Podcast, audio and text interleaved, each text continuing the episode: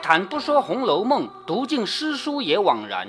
欢迎走进猫哥祥说《红楼梦》，我们一起品味中国古典小说的巅峰之作。我们继续来看《红楼梦》啊，刚才提到了蜡油洞佛手啊，至于刘心武怎么去发挥这个蜡油洞佛手，我们就不管他了。这里呢，贾琏问蜡油洞佛手这个东西，去年老太太喜欢就摆了。但是现在又找不着了，库房里的人也问我在哪里，所以我问问你啊，如今是在老太太那里摆着呢，还是交到谁手里去了呢？鸳鸯听说，便说老太太摆了几天就厌烦了，就给了你们奶奶，就是给了王熙凤啊。你这会子又问我来，我连日子还记得呢，还是我打发了老王家的送来的，你忘了？或者问你们奶奶和平儿，就是我记得呢，是我打发谁谁谁送来的。你要是忘了的话，你就问王熙凤，问平儿。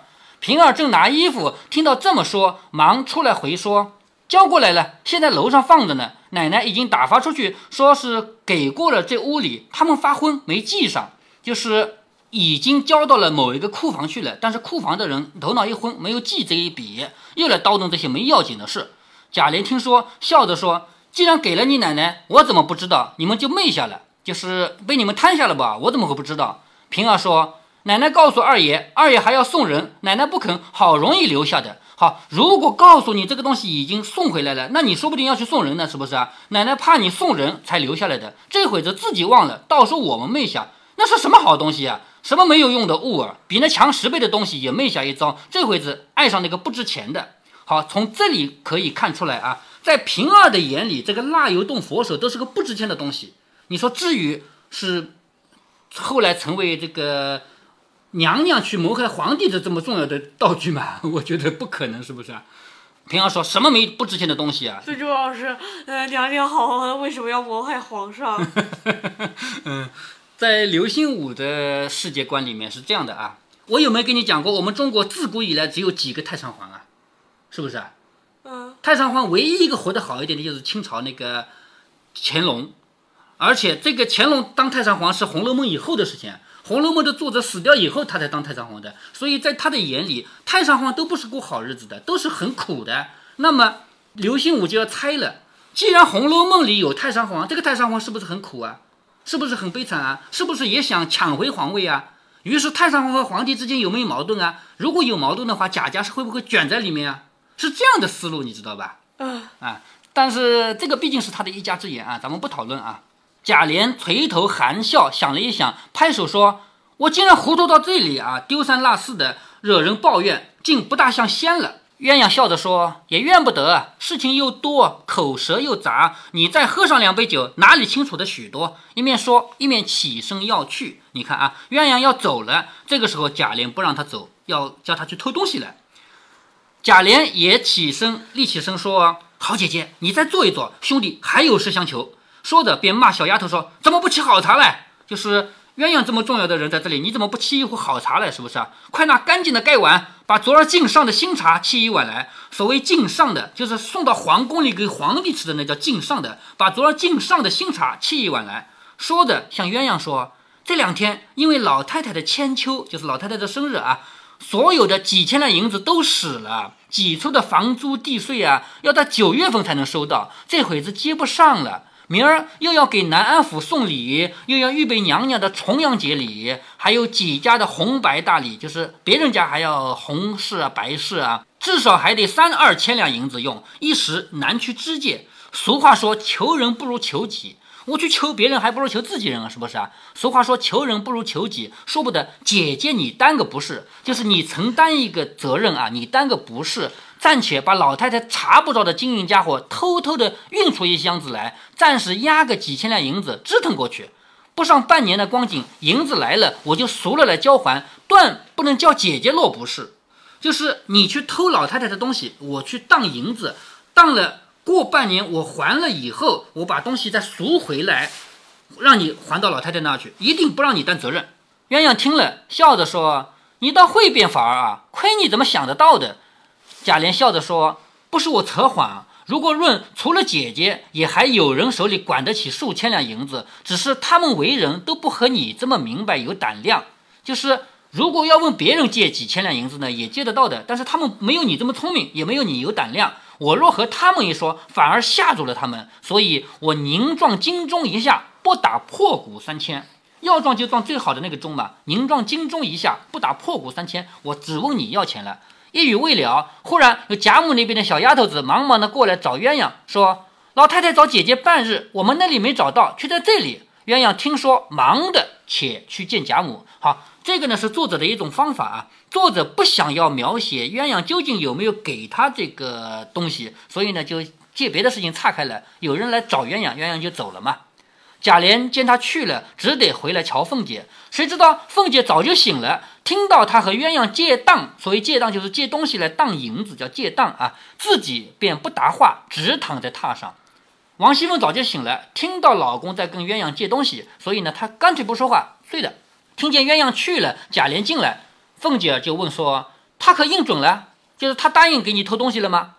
贾琏笑着说：“虽然未应准，却有几分成熟。”就是他没答应，但是呢，我知道有几分把握了，须得你晚上再和他说一说，就实成了。就是我跟他说了呢，并没有完全 OK，你晚上再说一说就完全 OK 了。凤姐笑着说：“我不管这个事啊，倘或说准了，这会子说的好听，到了有钱的时候，丢到脖子后头，谁去和你打饥荒去？好，这个话什么意思啊？如果让晚上让我来开口问他要东西的话，那变成我问他借的了，是不是啊？哦，我问他借钱给你用。”以后你不还叫我还，是不是这个意思啊？他说我才不来跟你这样闹的啊！以后你有了钱丢在脖子后头，谁和你打饥荒去？倘或老太太知道了，倒把我这几年的脸面都丢了。贾琏笑着说：“好人，你若说定了，我谢你如何？”就是贾琏这个时候要求王熙凤，王熙凤不开口的话，这个钱是借不到的。要求王熙凤说：“好人，你说定了，我谢你怎么样？”凤姐笑着说：“你说谢我什么？”贾琏笑着说。你要什么我就给你什么。平儿在一旁笑着，奶奶倒不要谢的。昨儿正说要做一件什么事，恰好少了一二百银子使，不如借了来，奶奶拿一二百银子，岂不两全其美？你看平儿这个事情啊，他帮王熙凤帮到什么程度？王熙凤说：“我才不来帮你的忙呢，万一帮了你的忙，最后成了我借钱的了，是吧？”贾琏就说：“你一定要帮我这个忙，我要谢你。究竟什么谢呢？嘴上说一声谢谢也是谢，给你一个东西也是谢，是不是？”王熙凤想要开口敲诈，但是平儿很聪明，这种话不要王熙凤亲自开口，我替她开口，就是坏事我替你做，明白了吧？平儿说：“我们奶奶少一二百两银子，你借到了以后，你就给奶奶一二百两银子，这什么概念啊？你想啊，刚才贾琏说要当多少钱啊？当三二千两，我们就算多一点三千两吧，是不是啊？现在王熙凤一要就是一二百两，这相当于是二十分之一的比例。”就是你借二十块钱，我得拿其中一块钱，这个钱归我，否则我不帮你借，是这个意思吗？王熙凤开口就是要二十分之一的这个分成提成，这个钱归我来。当然这个话呢，我刚才说了啊，平儿很聪明，坏事不能让主人出口嘛，必须他替主人说。他说奶奶不要谢的，正经说要做一件什么事，恰好少了一二百银子使，不如借了来，奶奶拿一二百银子，岂不两全其美吗？凤姐笑着说。啊，亏你提起我来，就这样吧。就是王熙凤顺水推舟，对的，对的，我正好缺这点银子，就这么办。贾琏笑着说：“你们也太狠了吧！你们这会子别说一两千的当头，就是要现银子要三五千，也怕难不倒。我不和你们借就罢了，这会子烦你说一句话，还要个利钱，真正了不得。”贾琏说：“你手里会没钱啊？你手里就是拿个三四千两也拿得出来的。我没问你借就好了，我问别人借，你替我说句话吧。你要这么多钱？”凤姐听了，翻身起来说：“我有三千五万，不是赚的你的。”王熙凤就直接跟她的老公这样不给面子啊！我有钱，但是我不是赚的你的。如今里里外外、上上下下背着我嚼说我的不少，就是在背后议论我的人不少啊，就差你来说了。就是里里外外这么多人在说我不好。就差你一个人了，你还来说是不是啊？可知没家亲引不出外鬼来，就是没有内鬼引不出外鬼，这个你知道的吧？就是外面的贼想进来都得有内应嘛，是不是啊？没家亲引不出外鬼，我们王家可哪里来的钱？都是你们贾家赚的。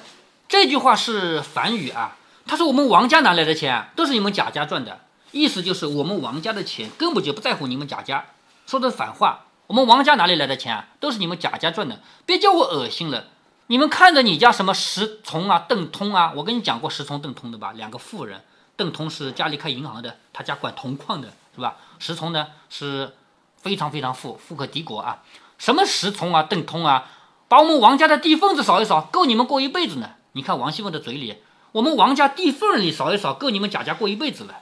说出来的话也不怕臊，先有对证啊，把太太和我的嫁妆细看一看，比一比你们的哪一样是配不上你们的。好，什么意思啊？太太也就是王夫人，还有我嫁过来的时候从王家带来的嫁妆，你看看多好啊，这是我们王家的东西，哪一样比不上你们家的？贾琏笑着说：“说句玩话就急了啊，这有什么这样的？要借一两百两银子值什么啊？多的没有，这还有，先去拿来，你再使怎么说？”凤姐说：“我又不懂得斜口垫背的。好，这个斜口垫背啊，是很难听的话啊。所谓的斜口垫背是什么意思呢？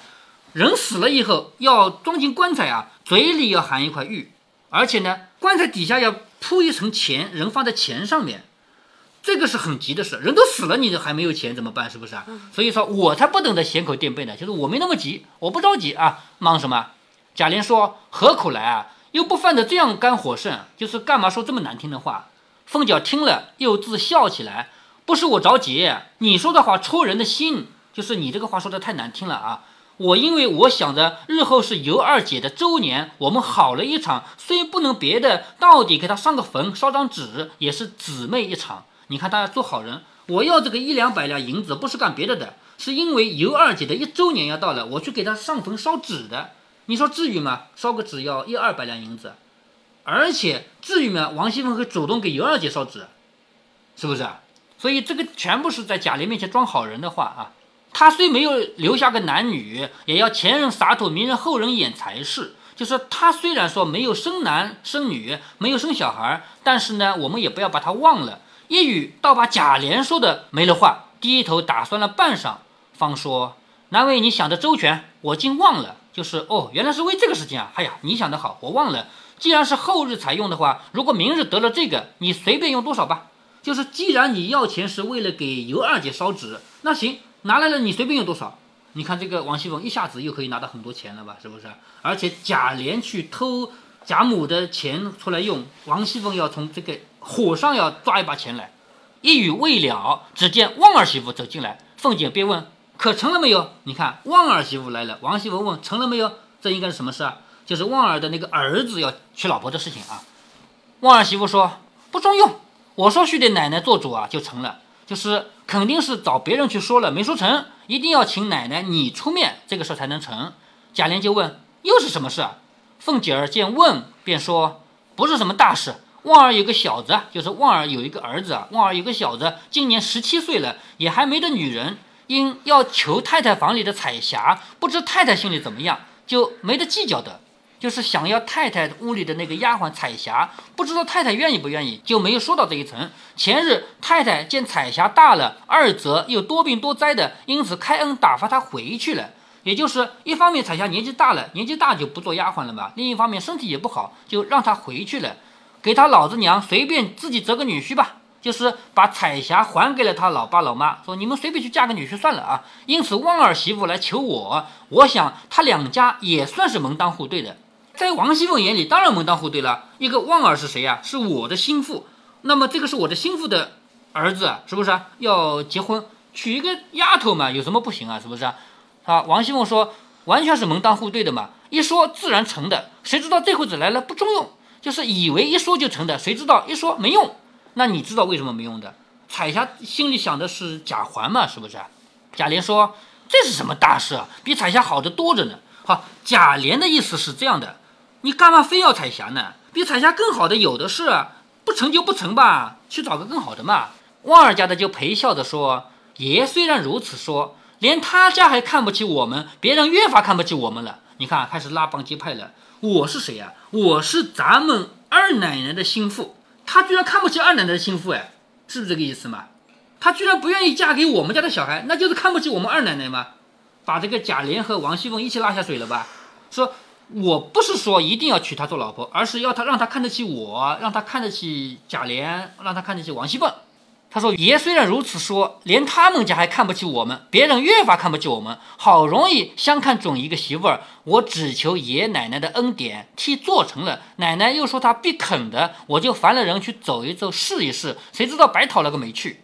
若论那个孩子倒好，据我素日私意而试他，他心里没得甚说的。就是我自己平常也试过他啊，他心里很好，没什么好说的。他心里肯定愿意的，也就是旺儿媳妇认为彩霞本人肯定愿意嫁给他儿子的，只是彩霞的老子娘两个心里太高了，想要把这个女儿嫁给好更好的人家。一语戳动了凤姐儿和贾琏，凤姐儿因见贾琏在此，且不作一声。你看王熙凤啊，她看到贾琏在这里，她暂时不说话。我看看贾琏，你有没有本事搞定这件事情？贾琏心中有事。哪里把这个事情放在心里啊？想要不管呢，又是看着他是凤姐的陪房，也就是旺儿是谁呀？旺儿是跟着王熙凤从娘家嫁过来的嫁妆，看着他是凤姐的陪房，且又素日出过力的，就是干活也比较起劲的这种人，实在是脸上过意不去，因此说什么大事啊，只管咕咕唧唧的。你放心且去，我明儿做媒打发两个有体面的人，一面说一面带着定礼去。就说是我的主意，他十分不依，叫他来见我。你看啊，贾琏的意思就是我请两个有面子的人去做说媒，如果还不同意，那他来见我。他见到我总不可以说不同意了吧？是不是啊？旺儿家的看着凤姐儿，凤姐儿就努努嘴，因为既然贾琏夸了海口了嘛，那很简单，凤姐就把嘴一努，叫旺儿家的继续求贾琏。旺儿家的会意连忙趴下就给贾琏磕头谢恩。贾琏忙说。你只给你姑娘磕头吧，就是给你的二奶奶磕头吧。我虽如此说了，这样行，到底也得你姑娘打发一个人，叫她女人上来和她好说更好些。就是虽然我出了这个主意，但是呢，开这个口的应该是谁啊？应该是王熙凤。虽然他们必定一，但是这件事也不可太霸道了啊！你看贾琏和王熙凤还是有区别的。贾琏认为我们不可以强逼人家，但是王熙凤的观念，我逼了又怎么样？是不是啊？凤姐说。连你还这样开恩操心的，我反而袖手旁观不成？旺儿家的你听见了？说了这事，你也忙忙的给我完了事儿来说给你男人，外头所有的账一概赶今年年底下收了进来，少一个钱我不依的。好，这个什么意思啊？对旺儿的媳妇说，说给你男人，就是说给旺儿听，你回去跟旺儿说，今年外头该收回来的账啊，就是放在外面的债啊，这个钱啊，赶在今年年底一定要收进来，少一个钱我都不同意。我的名声不好，再放一年都要生吃了我呢。也就是大家都知道我在偷偷的放债啊。如果再放的话，你们这些人都要吃了我呢。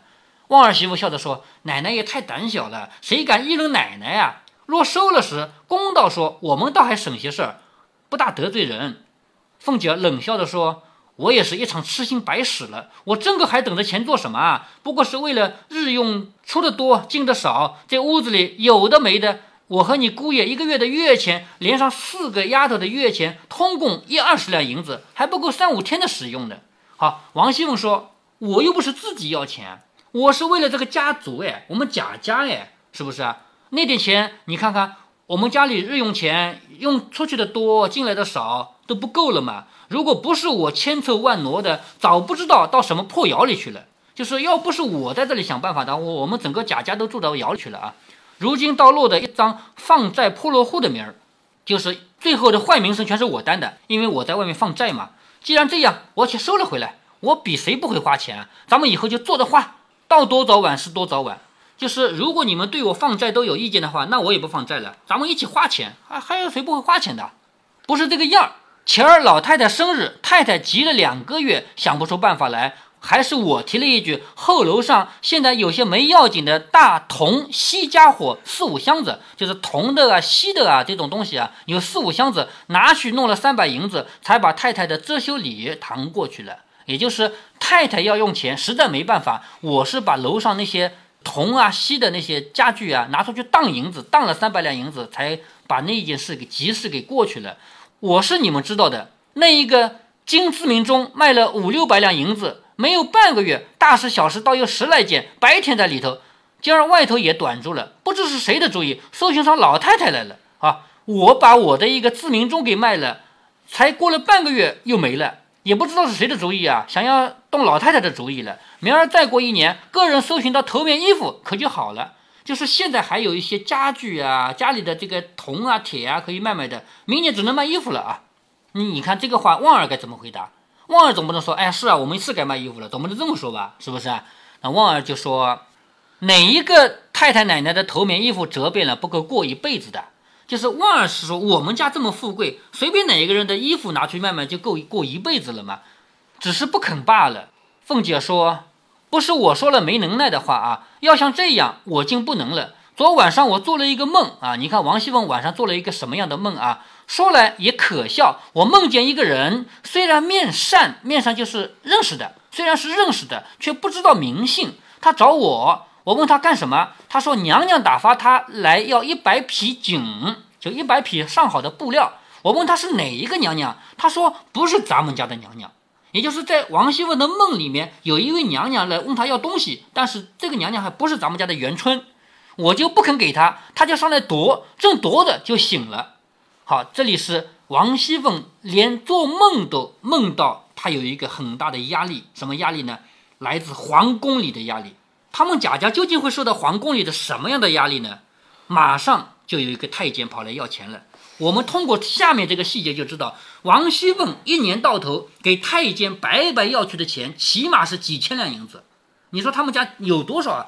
这个太监不会还的。说的好听，借点银子用用，明天就还。其实永远直接不还的，因为他是皇宫里人，因为他是太监，你没办法，就只能送，不停的填这个坑。接下来呢，就在王熙凤跟旺儿这样聊天的过程中，就有一个太监上门来要钱来了。好，作者通过这个细节，也是想要告诉所有读者，贾家他们家要败落，有一大原因就是除了他自己家里的这个用度啊、花费这个花费无度以外，来自皇宫的压力非常的大。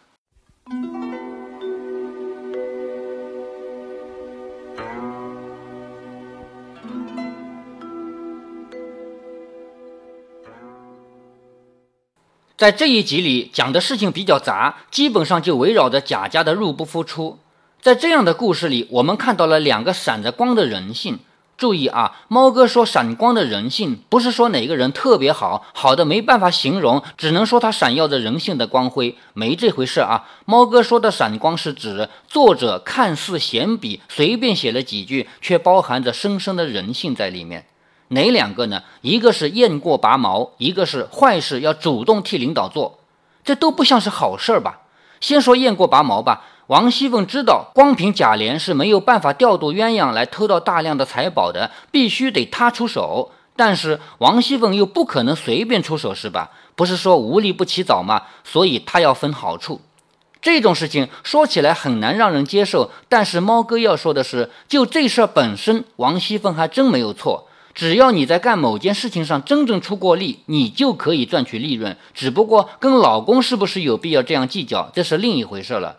我们中国的传统观念中，老是认为你能帮人做的事情就不该收钱，只有你付出了成本才可以收回成本，所以商人才从来得不到尊重。所以好多人说饭店太贵，就是拿饭店的菜和菜场上比价嘛。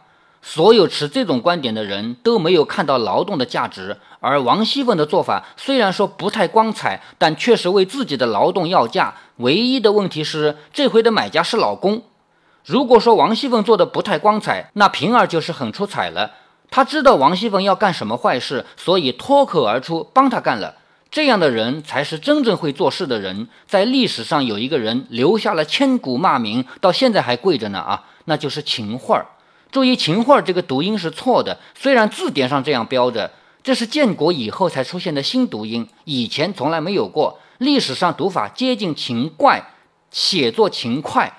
秦桧的贵相一直到现在还在，好多游客路过还要点评一下、痛骂一下，甚至吐口痰，以表达自己的伟大、光荣、正确。其实秦桧他就是像平儿这样的人，他做的事就是帮皇帝做的。人做事分为个人行为和职业行为。在前面的几集中，猫哥给大家介绍了什么叫做制度，什么叫做好的制度。一个好的制度可以保证做事的方式只跟职位有关，跟个人无关。就算你是个高风亮节的道德模范，你的职位要求你干坏事，你只有两个选择：一是辞职不干，二是把这个坏事给做了，下班以后忘掉它。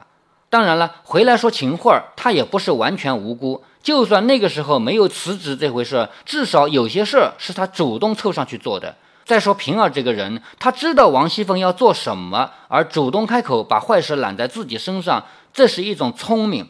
如果他更进一步，王熙凤还没想到这一层，他自己想到开口建议了，那就是人品太差了。秦桧就属于人品有问题的那种人。如果您觉得猫哥的读书分享有益有趣，欢迎您点击订阅，这样您将在第一时间收到猫哥的更新提醒。如果您有什么要对猫哥说的，不管是赞还是批评，不管是提建议还是唠唠嗑，欢迎您在节目下方留言。您也可以加猫哥的公众号，四个字“猫哥在线”。您还可以加入猫哥的听友群中，微信群呢，用语音节目没有办法说清，还是 QQ 群方便，群号为八四九九六六八九九。不管加入 QQ 群还是微信群，还是在节目下留言，还是在公众号留言，您都可以围绕着书中的智慧和读书的乐趣畅所欲言。好，再见。